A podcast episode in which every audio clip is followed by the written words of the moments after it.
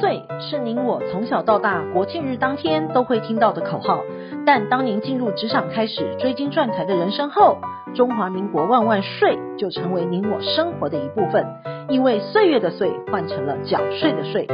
纳税是人民的义务，但节税是您我的权利。所以唯有正面对战，才有博胜的机会。聪明的您，就是要有强大的应税智商。每周二与五森迪都会与您在空中一起练税功，也欢迎大家持续练功。想税的听众们，大家好，欢迎回到想税的单元。今年度的台湾年度代表字出炉了，获得最高票的年度代表字就是涨。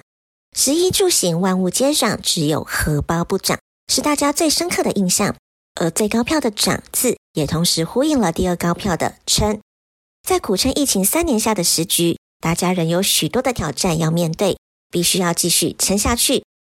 央行在岁末年终也呼应了今年度的涨字，在十五日呢，央行理监事会议再度升息半码，央行重贴现率、担保放款通融利率以及短期通融利率各调升了零点一二五个百分点，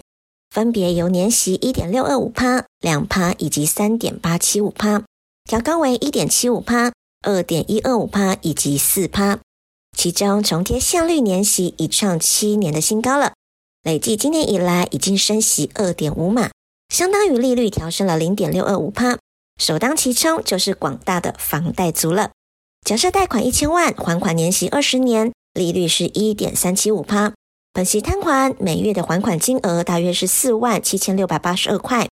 升息了二点五码之后，利率调升为两趴，每月的还款金额就变成五万五百八十八块，要比三月多付了两千九百零六元的利息。一整年的利息就多支出了三万四千八百七十二块，等于一般上班族一个月的薪资，对房贷族的影响超级大的。另外一个值得讨论的问题就是，现在买房还有贷款可以贷吗？近期呢，大家应该有听到银行在紧缩银根，甚至公股的六大行库还抠客户，请大户们先还点贷款给银行。现在贷款银行呢是挑客户的贷方市场，根据金管会的最新统计。前十大的房贷银行当中，华南银行、彰化银行等房贷余额更是不增反减，陷入了负成长。全面严控房贷，其中的原因呢，跟大家讲讲银行界的放款天条，就是根据银行法七十二条之二的规定，银行办理房贷、建笼及商办等不动产放款总额，以总金额加金融债额总三十趴为限，也就是以银行房贷、建笼、商办等不动产放款总额。以总存款加金融债额不得超过三十趴，各银行内部呢多以二十八趴为警戒的水位，超过者就会拉高房贷利率，砍成本因应。根据媒体的报道，银行业者认为每家银行内部针对不动产放款占比设定了一个警戒区，多数警戒点是定在二十八趴，较保守的会定在二十趴，较保守的会定在二十七趴以下。所以呢，近期不动产贷款已经有紧缩的冷空气来了。再来一个涨字的讯息，就是一百一十二年的公告土地现值涨涨涨。台北市地政局公告一百一十二年土地现值，全市平均涨幅较今年上涨了三点七一趴。台北一零一大楼呢，公告土地现值每坪约六百五十五万，自一百零三年起连续十年蝉联全市的地王，而地后呢仍由星光摩天大楼夺下，每坪六百二十九万，紧追在后。住宅区的地王则由著名的豪宅地宝以每坪四百七十三万拿下，连续十二年坐稳宝座。台北市十二个行政区中，以南港区的涨幅最大，上涨约四点五六趴，其次则为内湖区约四点二零趴，第三高呢则为松山区约四点零三趴，前三名的涨幅均超过了四趴。反观万华区涨幅最小，约三点零二趴。基隆市政府呢也公告明年全市的公告土地现值。平均涨幅约二点五八趴。基隆市的七个行政区当中，涨幅最高的为信义区三点六九趴。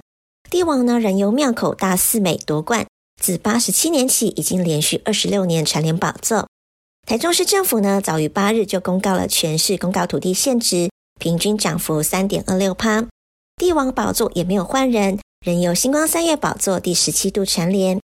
一百一十二年的公告土地现值每平方公尺约六十八点八万，换算每平呢约是两百二十七点四万，相当于今年每平的两百二十一点四万，涨幅约二点七趴。而公告限值的调整意味着遗产税、赠与税、土增税的课税价值提高了。上周我们有提到土增税申报的问题，如果您刚好近期要准备出售不动产，今年的公告限值看来是比较低的，故您在十二月订约后，记得契约日三十天内要完成申报，才可以适用今年的公告土地限值作为移转现值，稍微呢可以省一点土增税。最后的十五天，再次提醒大家，别忘了前期跟大家谈过的年底一定要做的六件事，该做的就要赶快做，才能帮自己涨点存款，少点缴税哦。下周我们还有其他想睡的文章与您做分享。本周的想睡专题，谢谢您的收听，我们下周空中见。